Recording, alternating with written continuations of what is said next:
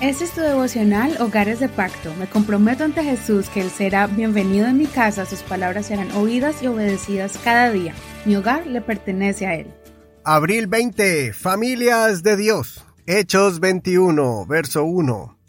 Habiéndonos despedido de ellos, zarpamos y navegamos con rumbo directo a Kos y al día siguiente a Rodas y de allí a Pátara. Hallando un barco que hacía la travesía a Fenicia, nos embarcamos y zarpamos. Después de avistar Chipre y de dejarla a la izquierda, navegamos a Siria y arribamos a Tiro, porque el barco debía descargar allí.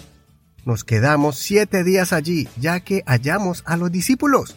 Mediante el Espíritu, ellos decían a Pablo que no subiera a Jerusalén. Cuando se nos pasaron los días, Salimos acompañados por todos con sus mujeres e hijos hasta fuera de la ciudad y, puestos de rodillas en la playa, oramos. Nos despedimos los unos de los otros y subimos al barco y ellos volvieron a sus casas. Habiendo completado la travesía marítima desde Tiro, arribamos a Tolemaida y habiendo saludado a los hermanos, nos quedamos con ellos un día.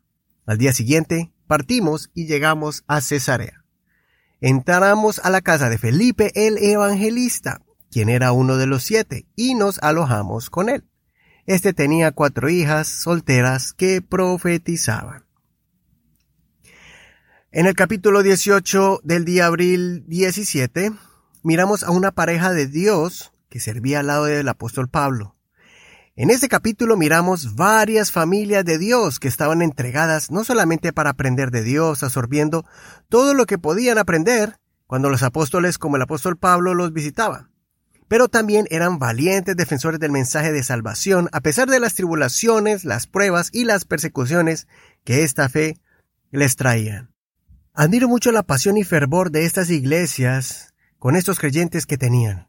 Viajaban largas horas y a diferentes ciudades para poder escuchar el mensaje de los apóstoles que muchas veces pasaban por algunos días o a veces semanas, aunque también vemos que se quedaban unos cuantos años predicando. Me conmueve mucho ver a los creyentes de Tiro, que salieron a despedir a Pablo en la orilla de la playa arrodillados. Notemos que estaban allí todo el núcleo familiar, padres, madres e hijos.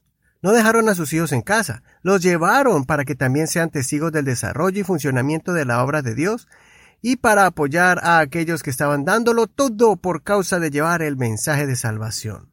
Que siempre puedas servir al Señor junto con tu familia. No los desconectes del ministerio que Dios te ha dado. Que aprendan con tu ejemplo. Intégralos a tu llamado y entrénalos. Por ejemplo, si eres parte de la recepción, ponlo a tu lado para que te ayude. Allí en la playa, Pablo oró por ellos para que no fueran dispersados por falsos maestros, pero también ellos oraron por Pablo, porque ellos sabían que Pablo iría a Jerusalén, sabiendo que allí encontraría mucha oposición, iba a ser azotado y encarcelado. Lo más triste es que también sabían por boca de los profetas que Pablo iba a sufrir mucho. Cuando Pablo llega a Jerusalén, vemos a un hombre llamado Felipe que tenía el don eh, del evangelismo y que fue escogido entre los siete para ayudar a los apóstoles en el servicio a las viudas. Qué bonito ver que también sus cuatro hijas habían desarrollado el don de profecía. La Biblia especifica que eran solteras, lo cual nos da a entender que eran unas jovencitas. Qué bueno que se levanten varones en estos tiempos que animen a sus hijos e hijas para que sean vasos útiles en las manos de Dios y desarrollen esos dones espirituales que son tan especiales. En el verso 16 vemos a un hombre llamado Nazón, que es identificado como un discípulo antiguo. No tenía un ministerio de profeta o evangelista, pero tenía el don de hospedar y atender en su casa a los siervos de Dios. ¡Qué hermoso ministerio!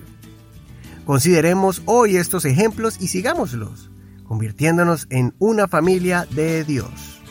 Continúa declarando, mi casa y yo serviremos al Señor. Soy tu amigo Eduardo Rodríguez.